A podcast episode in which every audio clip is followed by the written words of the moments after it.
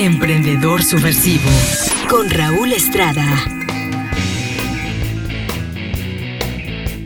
Hola amigos, ¿cómo están? Soy Raúl Estrada y te saludo como cada viernes en esta emisión de Emprendedor Subversivo. Y en esta ocasión te quiero presentar una entrevista que me hizo Oscar Delgado de la empresa X Live y Jair González, ambos emprendedores jóvenes que están haciendo cosas maravillosas aquí en Tepic Nayarit y publicaron esta entrevista en su sitio y bueno, me dio la tarea de compartirla a través de nuestro programa de Emprendedor Subversivo. Espero la disfrutes, tanto como yo disfruto cuando me entrevistan, cuando me permiten platicar y contar un poquito de lo que estoy viviendo como emprendedor. Te mando un abrazo fuerte, largo y muy sincero y por favor eh, disfruta esta emisión y compártela. Que tengas un excelente fin de semana. Chao, chao.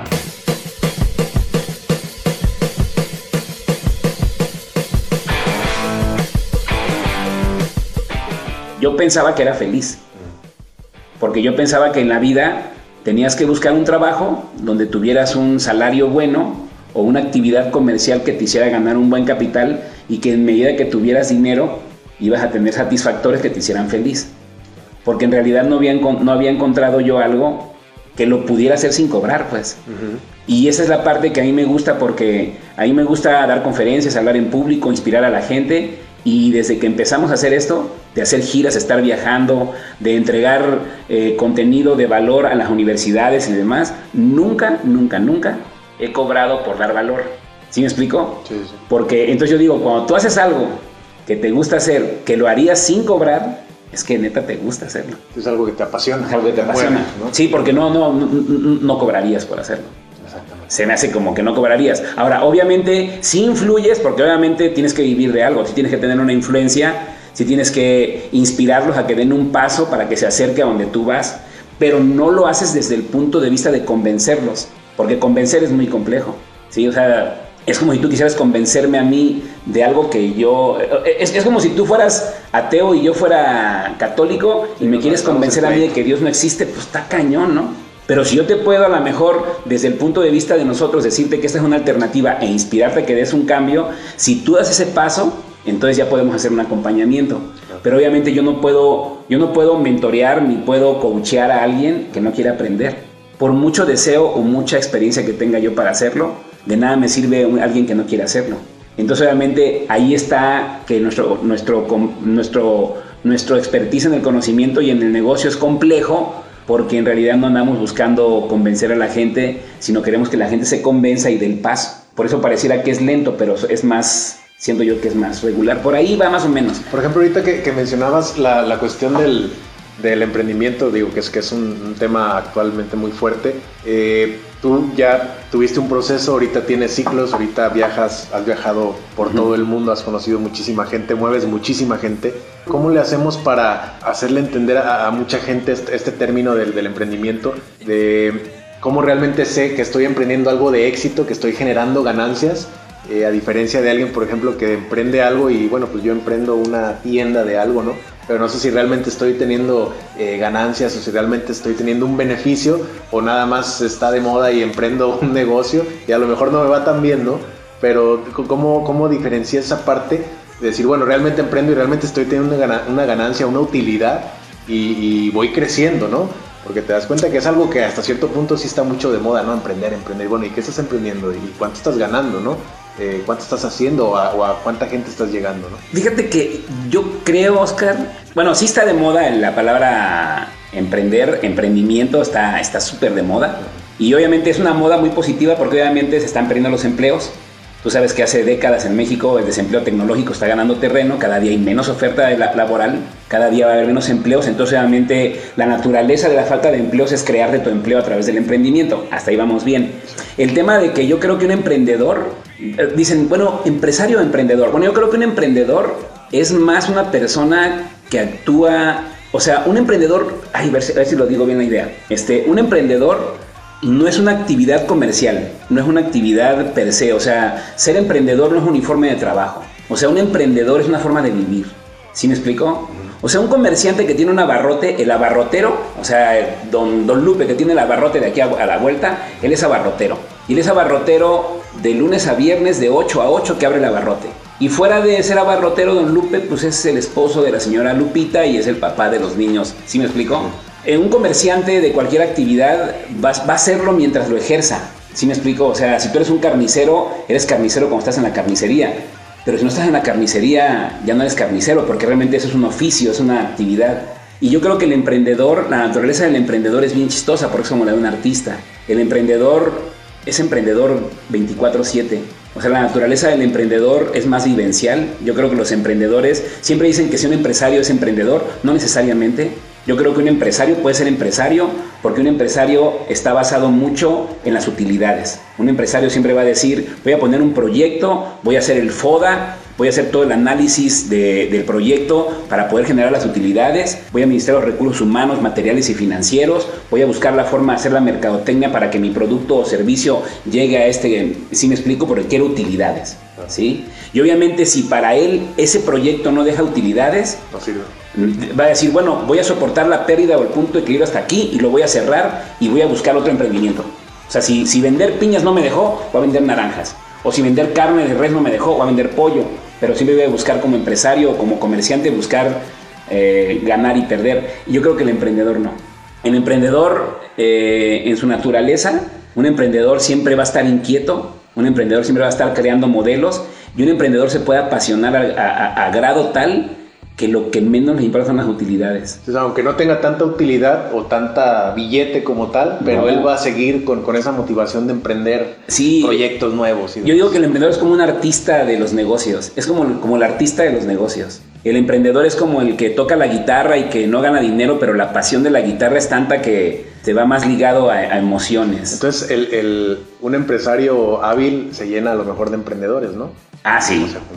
Ese, eh, o sea, yo creo que un empresario que tenga la habilidad de tener emprendedores soñadores y que les dé ese, esa, esa libertad de crear y co-crear con él, este, puta, pues logra cosas como lo están haciendo las grandes empresas, ¿no? Claro. Que hoy en día contratan por, por, habilidades. Por habilidades, eh, contratan, no contratan por, por, por estudios universitarios, sino que realmente ven a un cuate que tiene la habilidad de ver ese cojín como nadie lo ha visto y hace que ese cojín que la gente lo ve así, lo vea de otra forma, entonces ese cuate tiene mucho valor que aportar y le dan la libertad, hacen que él gane haciendo lo que a él le gusta, hacer cojines, ¿no?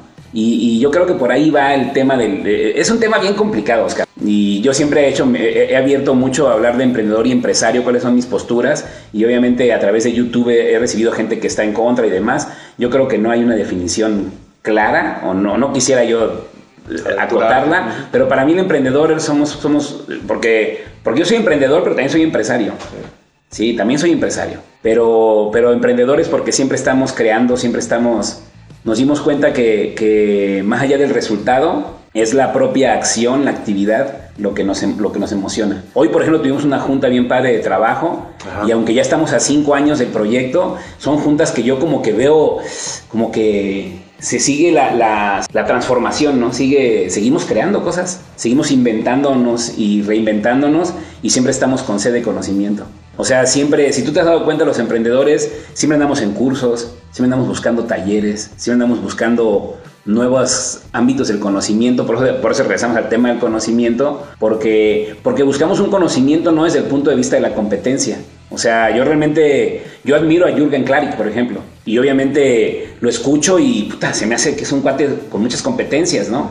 Que me deja mucho valor a mí, pero yo no, me, yo no compito ni quiero ser como Jürgen Klarik, porque Jürgen Klarik, así como es, él es un mentor para muchos, él sigue también creciendo. Entonces siempre obviamente va a haber una, va a haber una distancia, que hacemos cosas distintas, pero también admiro a Odín Dupeirón, también admiro a muchos speakers mexicanos que, que, te dejan muchos mensajes y dices tú, bueno, este, ¿por qué los escucho? Porque quiero tener más bagaje de conocimiento, pero quiero ser como ellos, no, yo soy como Raúl, o sea, quiero ser como yo, quiero, quiero pues quiero crear mi propio estilo y como te como, como platicaba hace rato, no, hoy en día estamos lamentablemente en las redes sociales, parece como que entre más likes tienes, más deditos arriba o más seguidores tienes, entonces eres más capaz o eres más fregón. Si eres, si eres un youtuber, pues claro, ¿no? Si vives de los de youtuber, de YouTube, pues claro, vas a ganar más lana. Pero si tú realmente no quieres ser un influencer que viva de YouTube, pero si quieres crear contenido de valor para las personas, a lo mejor vas a hacer en tu nicho, aunque no tengas tantos seguidores, pero vas a crear un contenido de valor fuerte, ¿no? Exactamente. O sea... Sí, ¿cómo generas a lo mejor más eh, colaboradores en tu proyecto, por ejemplo, de ciclos, ¿no? O gente que, que, se, que se suma a, tu proyecto de crecimiento en la cuestión eh, de negocio sin a lo mejor tantos likes, ¿no? Ajá. O sea, algo, que sí te genera algo real. Puedes tener mil likes que no te generen a lo mejor nada. Exacto. O sea, depende cómo lo, lo estés eh, monetizando, ¿no? Y eso lo tiene que tener muy, muy claro el, emprendedor, ¿no? Lo tiene que tener claro el, empresario en este caso, ¿no? Para saber hacia dónde va o si, le, si realmente le sirve, ¿no? la cantidad de likes. Sí. ¿no? Tal cual. Es, es, que, es, que, estamos engañados, o sea, nos han engañado, el, el medio nos ha engañado. O sea, la, orbe consumista nos ha engañado y nos ha hecho creer que la única forma de que seas feliz teniendo dinero. Entonces hoy en día el dinero ha ocupado una posición mucho más importante, el tener que el ser. Entonces ahí en el desarrollo de habilidades hoy la gente quiere dinero a cuesta de lo que sea. ¿Cuánto voy a ganar, no? Exacto, la gente, la gente quiere lana. Y la gente, eh, cuando se da cuenta, al final del día, el dinero nunca es suficiente. Pero cuando tú encuentras algo que te apasiona en tu actividad económica, que te haga sentir feliz, el dinero pasa a ser segundo término. Y el dinero va a ser consecuencia de tus acciones. Y el dinero que llegue va a ser bien recibido, porque si el dinero que llegue, sea mucho sea poco, pero te permite hacer lo que amas hacer, que te valga madre. ¿Sí me explico? Obviamente, este, claro, en, el ámbito del network marketing, pues tenemos a líderes este, importantísimos como Holton Box, por ejemplo, que son cuates que ganan 4 millones de dólares al mes al mes de ingresos porque tienen redes de cientos de miles de personas a nivel global. Obviamente es como, como Queen o como los Beatles, o sea, ¿cuántas bandas han vendido los millones de discos de los Beatles? ¿Cuántos Michael Jackson va a haber en el mundo? ¿Cuántos, cuántos este, Michael Jordan va a haber? O sea, ¿sí me explico? Eso no quiere decir que no haya buenos jugadores de básquetbol, hacer una actividad económica, pero obviamente hay, hay güeyes que son... De otro mundo. Pues no sé, no sé cómo, no sé este, no quisiera decir que no se puede hacer porque sería como que... No, no quiero entrar a ese tema, no, no es un tema de autoestima, simple y sencillamente no se dieron los tiempos como que tenían que darse, ¿no?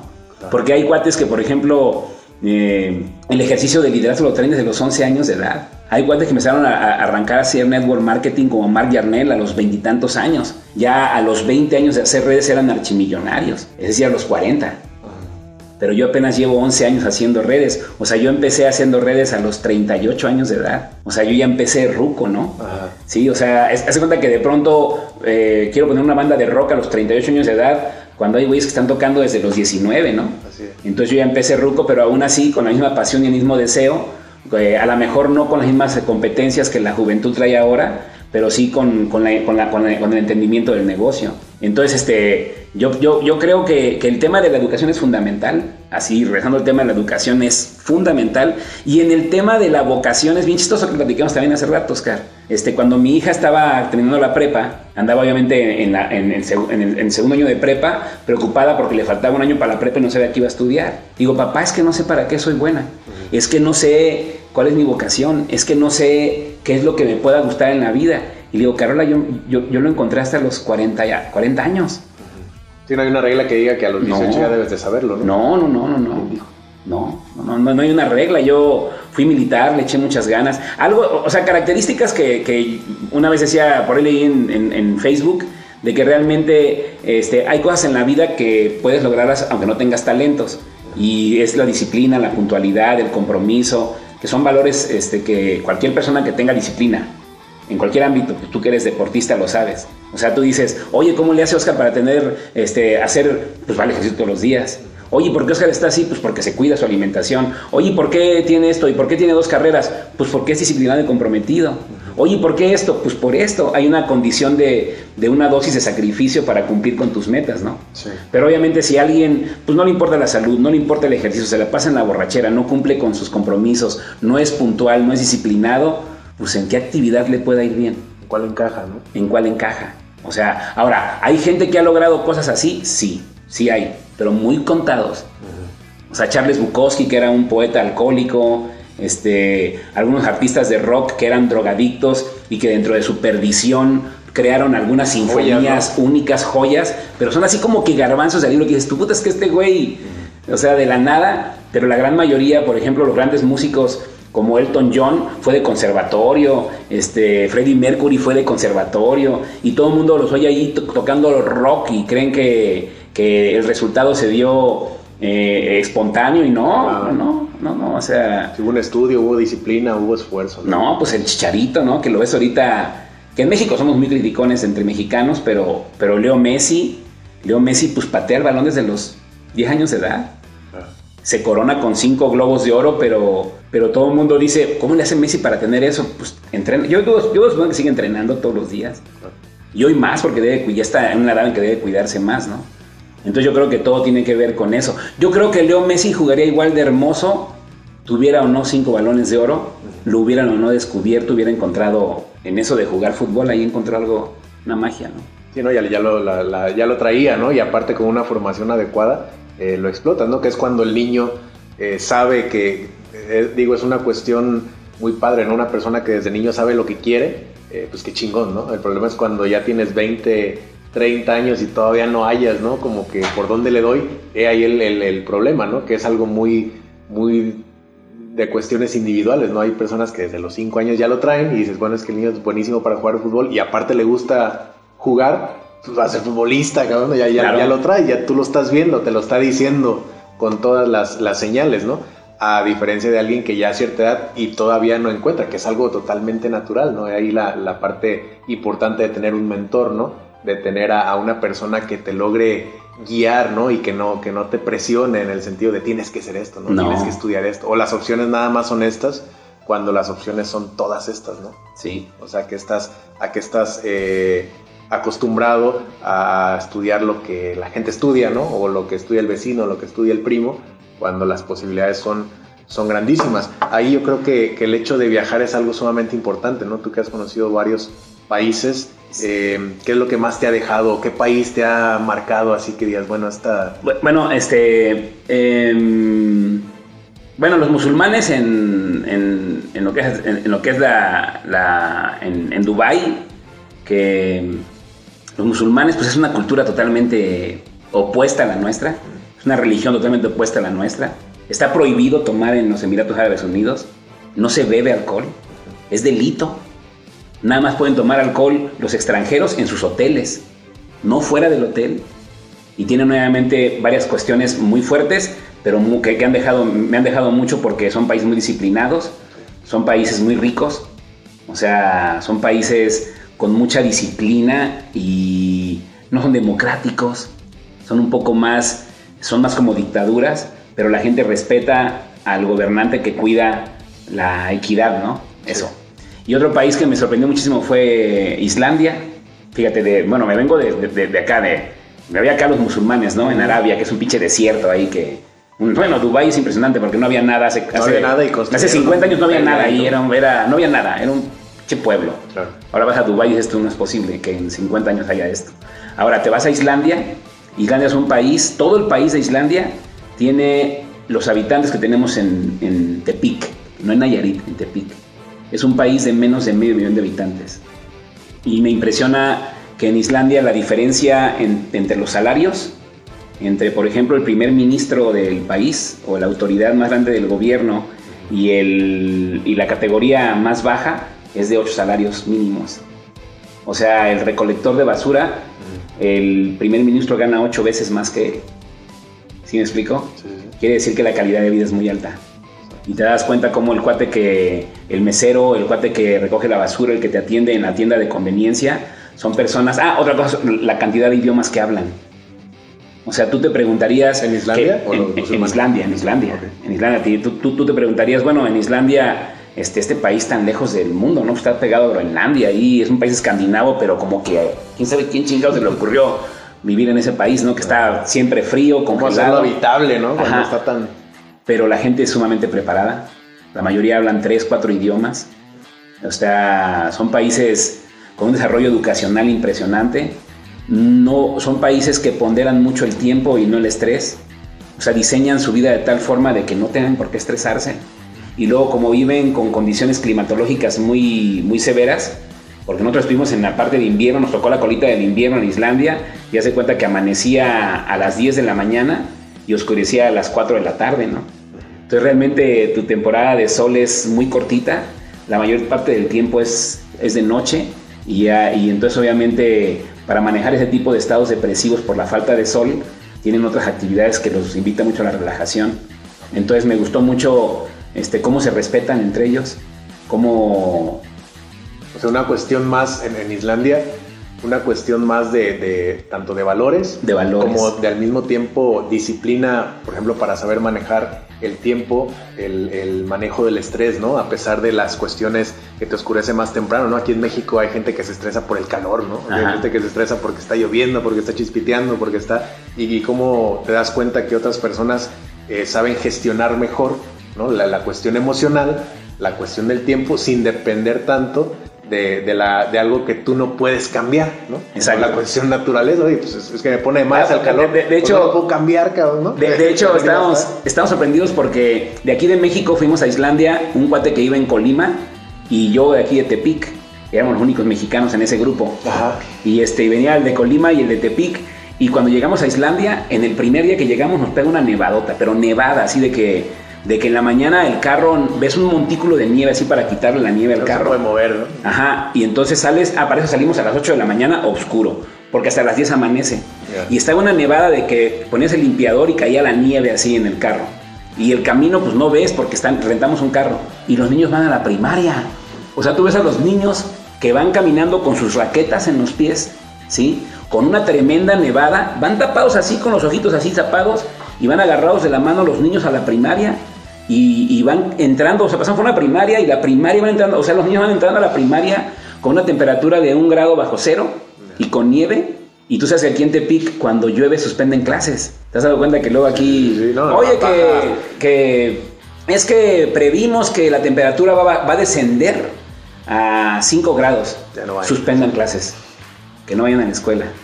Y allá no, esos cuates eh, y, luego, visto, digo, nos tocó la colita del invierno y cuando llegamos ahí nos tocaron temperaturas de 1, la máxima que tuvimos fueron menos 6 grados, pero anduvimos en un grado, un grado centígrado, menos 1, ahí, de ahí nos salimos. Pero te dicen que cuando está el invierno crudo, crudo el invierno, las temperaturas llegan a caer a menos 30, menos 20 y, la gente sigue viviendo. Sí, la gente a menos 20 sigue viviendo. Tienen que quitarle el hielo a los carros en la mañana, tienen que meter máquinas o sea, bueno. Eh, eh, eh, eso me impresionó. Y, y, de otro lado, acá, por ejemplo, acá en, en Dubai temperaturas al revés, de 40 a 42 grados centígrados. Y también fuimos en invierno y nos tocaron temperaturas de 40, porque en verano llegan a subir las temperaturas a 50, 52 grados centígrados. Y ahí, por ejemplo, los obreros de la construcción, los que hacen los edificios y los albañiles, trabajan de noche, ¿sí?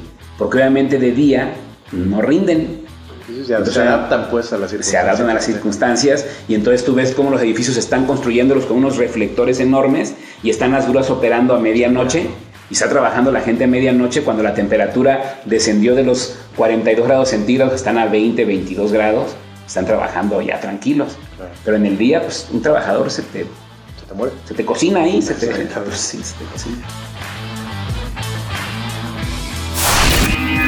Emprendedor Subversivo con Raúl Estrada.